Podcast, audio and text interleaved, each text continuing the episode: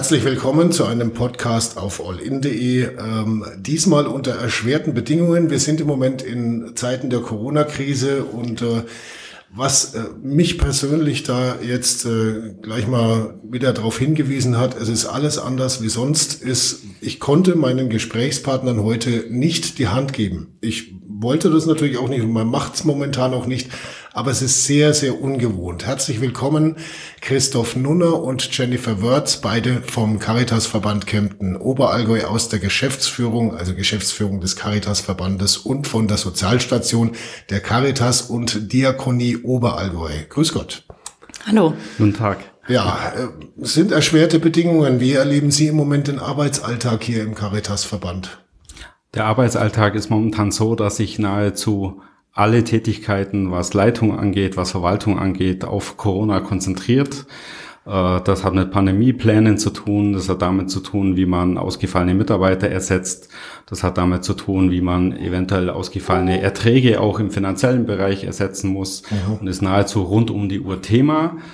Auch dahingehend, wie schützt man Klienten, wie geht man weiter mit Klienten um oder auch wie schützt man die eigenen Mitarbeiter. Und man merkt es natürlich auch ganz klar im Nicht-Handgeben, wenn Besucher mhm. da sind oder eben dann auch, dass wir schauen, dass wir in den Büros ein Zweischichtsystem fahren oder Einzelbüros nur noch vorhalten. Das ist aber natürlich in, in einer sozial ausgerichteten Branche schon immer eine besondere Situation, oder? Normalerweise geht man ja sehr herzlich da auf Menschen zu und das fällt einem momentan wahrscheinlich nicht mehr so leicht wie noch vor zwei, drei Wochen.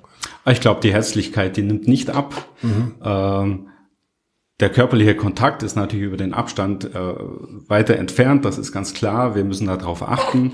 Aber die Herzlichkeit, wie gesagt, nimmt deswegen nicht ab. Mhm. Ähm, Ganz wichtig ist es uns ja auch vom Grundauftrag her, den wir als Caritas auch haben, dass wir weiterhin möglichst die Versorgung unserer Klienten und Patienten aufrechterhalten mhm. und es auch wie gewohnt möglichst qualitativ hochwertig machen. Gut, es ist natürlich jetzt gleich mal so ein Stichpunkt, die Versorgung bedürftiger Menschen, zum Beispiel in Wärmestuben oder auch in Tafelläden. Äh, wie funktioniert das momentan, wenn man noch nicht mal vernünftig, ich sage jetzt mal, Toilettenpapier besorgt bekommt? Wie, wie gehen da äh, die Einrichtungen damit um? Hat genau. man da äh, spezielle Quellen dann oder steht man da wirklich auch auf dem Schlauch als Einrichtung? Die Problematik hatten wir schon auch. Wir haben jetzt das Glück gehabt, dass wir noch keine Versorgungsengpässe gehabt haben und gehen auch davon aus, dass wir die nicht bekommen werden. Mhm. Ähm, wir haben gute Zusammenarbeit, gerade auch im Pflegebereich mit unseren Apotheken, die uns da gut unterstützen und ähm, genau haben deshalb jetzt dahingehend keine Einschränkungen. Natürlich tut es uns leid, wenn wir verschiedene Bereiche schließen müssen, wie beispielsweise die Wärmestube, einfach weil das Risiko zu hoch ist. Wir arbeiten mit sehr vielen Ehrenamtlichen zusammen, die zur mhm. Hochrisikogruppe gehören. Ähm, wir sehen eine große Gefahr eben in der Vereinsamung in der momentanen Situation von unseren Klienten, mhm. äh, weil einfach der persönliche Kontakt so nicht mehr ja, dargestellt werden kann. Ja, das ist halt so ein, so ein Punkt auch, wo man sagt, Leute, bleibt daheim, das ist so einfach dahin gesagt, aber wenn jemand allein daheim ist und hat keinerlei Ansprechpartner sonst, es gibt ja tatsächlich viele, wir hatten schon mal eine Reportage auch über eine Wärmestube in, äh, in Kempten und äh, da war es eben auch so, dass da tatsächlich Besucher waren, die ha haben sonst keinerlei soziale Kontakte. Und wenn die jetzt daheim bleiben müssen, da ist natürlich die Gefahr der Vereinsamung groß, gell? Das ist richtig, aber für uns steht im Vordergrund der gesellschaftliche Auftrag auch mhm. ein Stück weit. Das heißt, wir müssen unsere Mitarbeiter, wie der Herr Nunner schon gesagt hat, schützen und ähm, um auch die anderen Dienste aufrechterhalten zu können. Und auch im Dienste der Gesellschaft eben soll man ja soziale Kontakte aktuell vermeiden. Da gehören mhm. wir natürlich mit dazu. Gibt es da irgendwie einen Plan B auch, dass man die Leute vielleicht auch, was, wie man das nennt, Homeoffice, dass man die anruft vielleicht ja. mal oder so? Oder wie, wie geht man damit um? Ganz genau. Also wir haben uns zu der Thematik natürlich auch Gedanken gemacht. Und wir werden ab nächster, übernächster Woche etwa ein Besuchertelefon anbieten in den Abendstunden zwischen voraussichtlich 19 und 21 Uhr an drei Tagen die Woche, wo Menschen, die einfach jemanden brauchen, bei uns anrufen können oder wo wir auch wissen von den anderen Diensten, wer braucht Unterstützung, dass zumindest hier mal geplaudert werden kann, Ängste mhm. aus, zum Ausdruck gebracht werden können, dass sie unterstützt werden. Ähm, das werden dann auch erfahrene Sozialpädagogen machen, die da am Telefon sitzen, so dass man zumindest einen ja, telefonisch-akustischen Besuchsdienst dahingehend aufrechterhalten können. Jetzt sind ja weite Teile der Bevölkerung sowieso momentan schwer verunsichert und keiner weiß so recht, wie es wie es weitergeht.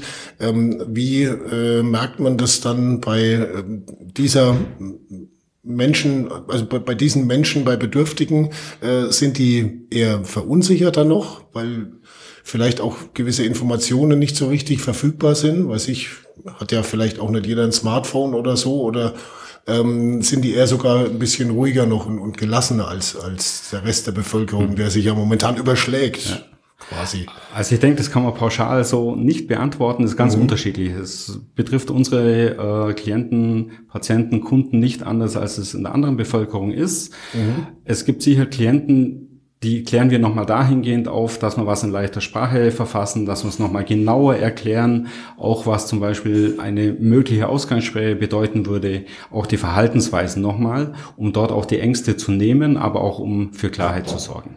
Jetzt sollen die Menschen daheim bleiben? Schwierige Situation wahrscheinlich gerade bei den ambulant betreuten Menschen, oder? In Wohngruppen und so. Wie, wie regelt man das dann?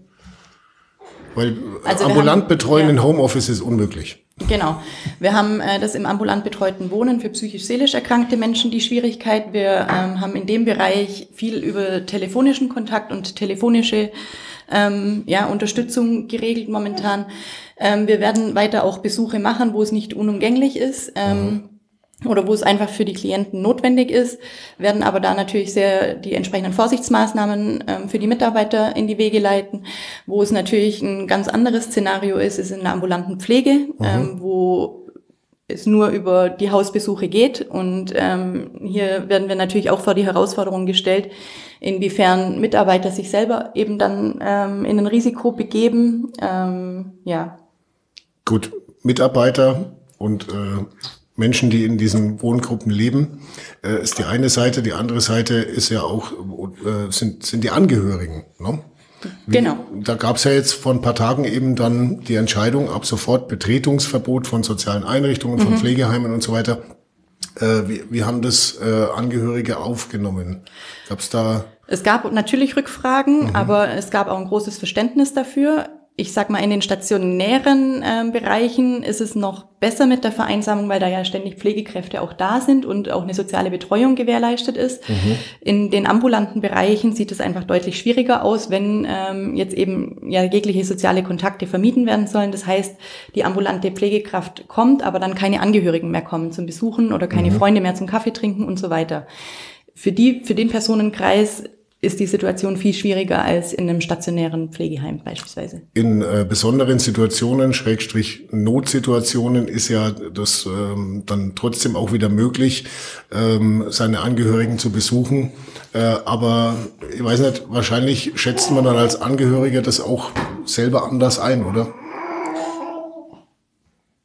Also, wenn, ne, wenn ich jetzt eine zu pflegende Person in meinem äh, Verwandtenkreis habe, natürlich finde ich das unglaublich wichtig, oder? Dass ich die besuche. Ja, aber in dem Fall stellt sich wie für alle anderen mhm. in der Gesellschaft auch die Frage, was hat Priorität? Und in, in der momentanen Situation bitten wir einfach auch alle Angehörigen, das zu respektieren mhm. und ähm, sich an die Anordnungen sowohl vom, von der Bundesregierung als auch vom äh, Herrn Söder zu halten und damit eben ihre Angehörigen indirekt zu schützen. Weil das ist wirklich ein hohes Risiko für die Menschen mit einem angeschlagenen Immunsystem oder Vorerkrankungen. Gab es da auch eine Entwicklung in den Reaktionen? Also sag mal, seit den Reden von Söder und Merkel hat sich ja doch merklich, finde ich persönlich, äh, was getan bei den Leuten im Denken. Es hat so ein bisschen umgeswitcht in Menschenskind, die haben recht, wir bleiben jetzt doch lieber daheim. Mhm. Hat man das da auch gemerkt? Genau, also das, was man grundsätzlich in der Bevölkerung merken kann, dass jetzt ein Umdenken stattfindet, dass auch die Deutlichkeit der Problematik äh, nochmal zunimmt. Das merkt man natürlich sowohl bei den Besuchern bei uns, bei den Angehörigen, bei den Klienten.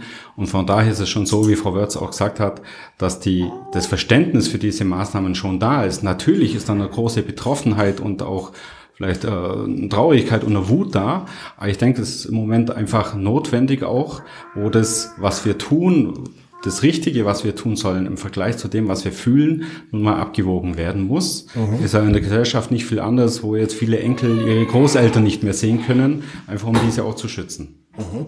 Wie, haben, wie haben Sie da so diesen Informationsfluss erlebt, die Entwicklung? Haben Sie sich jederzeit ausreichend ähm, auch informiert gefühlt von Behörden, Ämtern und so weiter?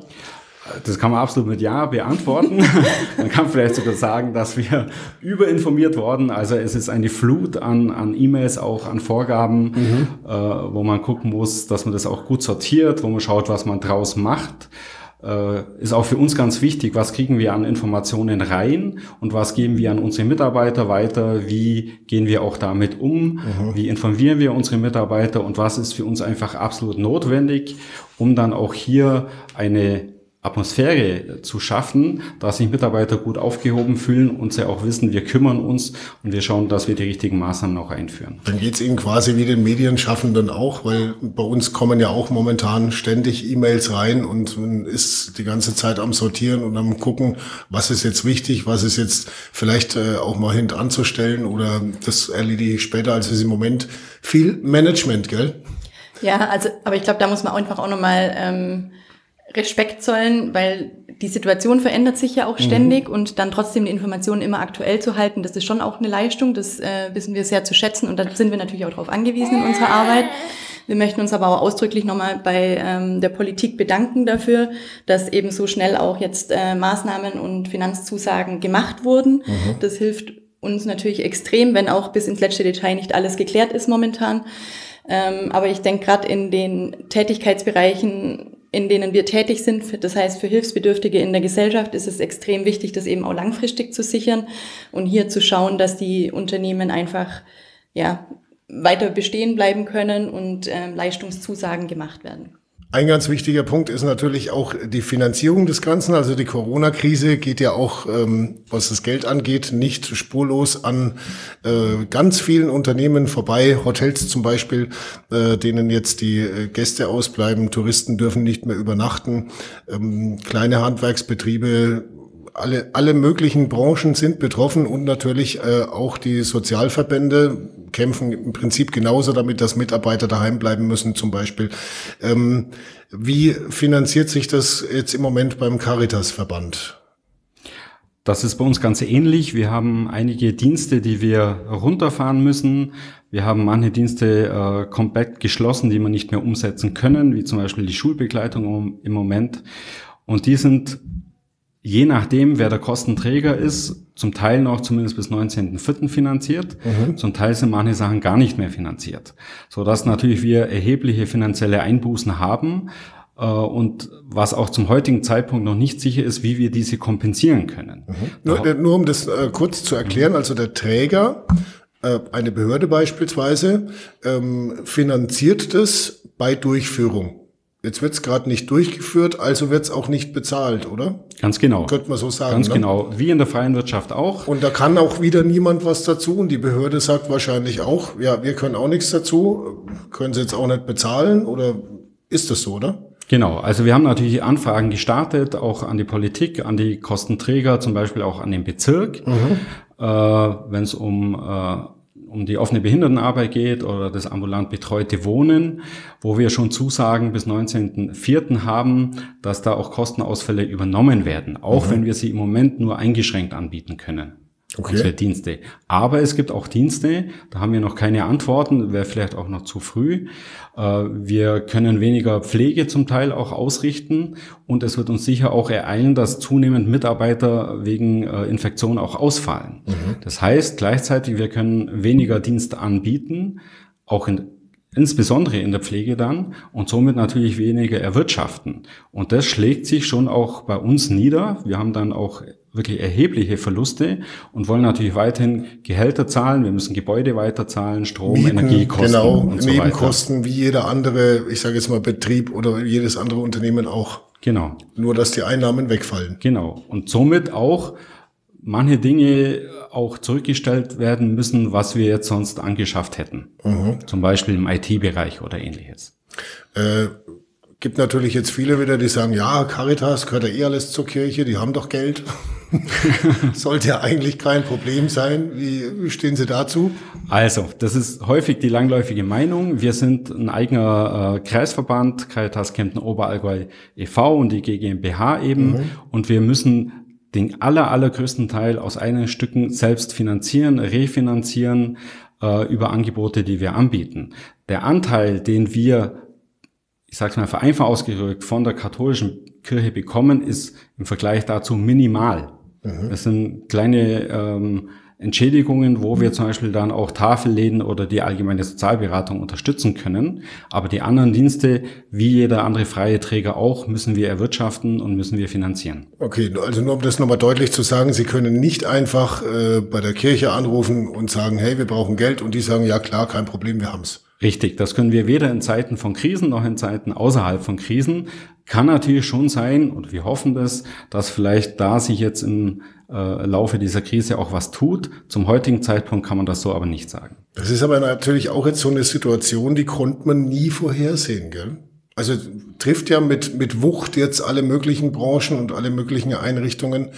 Ähm, hätte man sich darauf irgendwie schon mal gedanklich einstellen müssen oder vorbereiten müssen oder ähm, war sowas einfach völlig außerhalb der Vorstellung?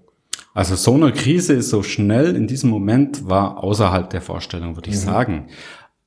Nichtsdestotrotz, wir sind jeden Tag, ja, damit wir sind eine komplex, sogenannte Komplexeinrichtung, haben sehr, sehr viele Dienste und wir müssen eh immer schauen, wie finanzieren wir uns, wie kommen wir voran, wie müssen wir die Organisation entwickeln, das Personal entwickeln, äh, wo müssen wir uns wir aufstellen. Von daher sind wir da schon geübt. Mhm. Ich denke auch, dass wir gerade in sozialen Bereichen uns vielleicht leichter tun mit dem Thema Krankheit, was es ja jetzt ist, äh, mit dem Thema Not auch Bedürftigkeit. Das ist unser alltägliches Brot.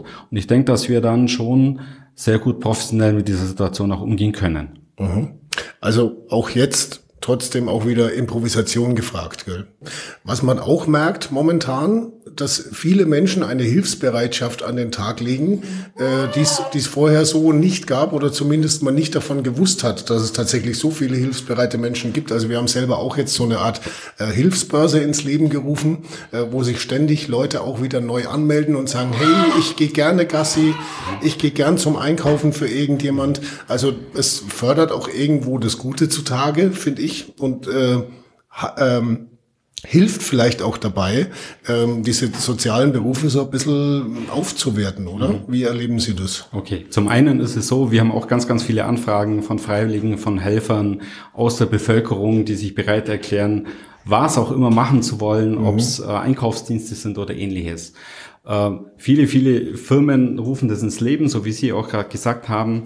Was ich da aber ganz wichtig finde, a, vielen herzlichen Dank an die Bevölkerung, dass hier die Bereitschaft da ist.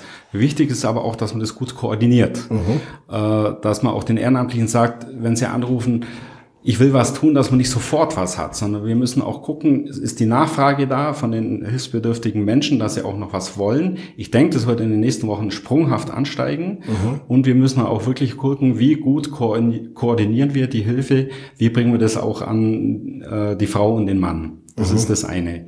Das andere ist, wir hoffen natürlich, dass jetzt in dieser Phase auch nochmal deutlich wird, wie wichtig soziale Berufe sind, wie wichtig pflegerische Berufe sind, dass wir auch ein, ein wichtiger Bestandteil der Gesellschaft sind, dass wir zum sozialen Frieden beitragen und einfach auch zu einer Lebensqualität. Mhm. Und wir hoffen natürlich im Nachgang, dass darüber auch gesehen wird, dass die Politik entsprechende Schritte ergreift, um diese Berufe zu stärken, voranzubringen, auch um das Image hier vielleicht nochmal zu verändern. Das ist ja was, was soziale Dienste eigentlich tagtäglich tun, was jetzt, ich sage jetzt mal, viele Menschen anbieten, Gott sei Dank, und wo es auch zeigt, es, es gibt den Bedarf, ähm, es haben viele Leute auch das Bedürfnis zu helfen. Äh, und ich sag mal, die Profis aus den sozialen Einrichtungen machen das irgendwie jeden Tag ähm, und erfahren vielleicht jetzt dadurch auch so ein bisschen mehr Wertschätzung. Weil äh, Geheimnis ist es ja, glaube ich, nicht, dass man das flächendeckend ähm, jeder sagt, Pflegekräfte sollen besser bezahlt werden zum Beispiel oder bessere Rahmenbedingungen bekommen. Ähm, eventuell hilft's ja jetzt dabei, oder? Also wir hoffen das sehr natürlich, dass aus der Krise vielleicht auch dann was Positives mhm. entstehen mhm. kann. Insgesamt muss man auch sagen, insbesondere zur Pflege, ähm, da geht's natürlich auch um Bezahlung. Es geht absolut um die Arbeitsbedingungen, aber es geht auch um ein Image von einem Beruf. Mhm. Und ich denke, das Image ist deutlich schlechter, als es in der Realität ist. Es ist ein hochspannender, abwechslungsreicher äh, qualitativer, anspruchsvoller Beruf auch, der sehr viel Spaß macht, der mit Sinnhaftigkeit auch äh, befasst ist. Und wir hoffen natürlich, dass durch ehrenamtliche Tätigkeit vielleicht jetzt auch wieder ein Kontakt zu sozialen Berufen ist und wo vielleicht auch der eine oder andere jüngere Mensch sich überlegt, in diesen Bereich zu gehen. Ja. Was man auch sagen kann, Sie haben gerade angesprochen, die Hilfsbereitschaft der Bevölkerung. In dem Zuge möchte ich einfach die Gelegenheit auch nutzen, mich nochmal ganz herzlich bei unseren eigenen Mitarbeitern zu äh, bedanken, wo wir sehen, wie auch die zusammenrücken, wie sie zusammenhelfen in dieser Krise, wie äh, positiv sie vorangehen, lösungsorientiert zu denken. Und ich glaube, das kann natürlich in Kombination auch mit den Ehrenamtlichen zu einer tollen Stimmung in Zukunft führen. Mhm, das sind zwei Begriffe, die man im Moment eigentlich ständig hört. Äh, zum einen Abstand halten, zum anderen zusammenrücken. Ja. Widerspricht sich eigentlich, aber dann doch wieder nicht, gell? Ja.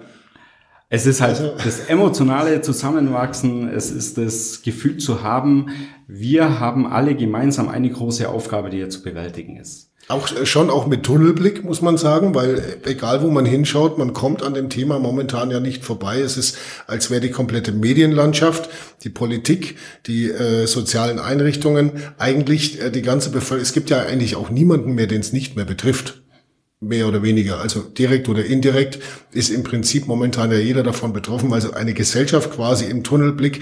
Jetzt haben Sie vorhin schon gesagt, äh, diese zwei Wörter auch Krise und Chance. Vielleicht können wir äh, Krise mit Abstand und Chance mit äh, Zusammenhalt definieren, diese zwei Gegenpole, die es da im Moment gibt. Ähm, und in, in manchen Bereichen hat man auch schon gemerkt, Mensch, wir finden plötzlich ganz neue Problemlösungen plötzlich neue Ansätze, wie man zum Beispiel Homeoffice gestaltet und so, was halt jetzt aus der Not raus geboren ist. Glauben Sie, dass es da auch für äh, die äh, Sozialverbände und sozialen Einrichtungen in Zukunft äh, geänderte Arbeitsweisen geben wird?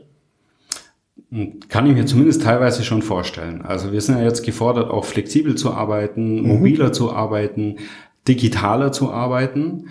Äh, viele Punkte, die dadurch vielleicht auch schon früher da waren, die auf die mittlere Bank vielleicht geschoben worden oder wo einfach noch nicht die absolute Dringlichkeit dafür da war, die werden jetzt relativ schnell und unkompliziert umgesetzt. Mhm. Daraus kann man natürlich lernen. Daraus ist auch die Flexibilität, denke ich mir, nicht nur in den Sozialverbänden, auch innerhalb von einzelnen Betrieben gefordert im Moment. Es passiert und somit wird sie vielleicht auch mehr zur Normalität.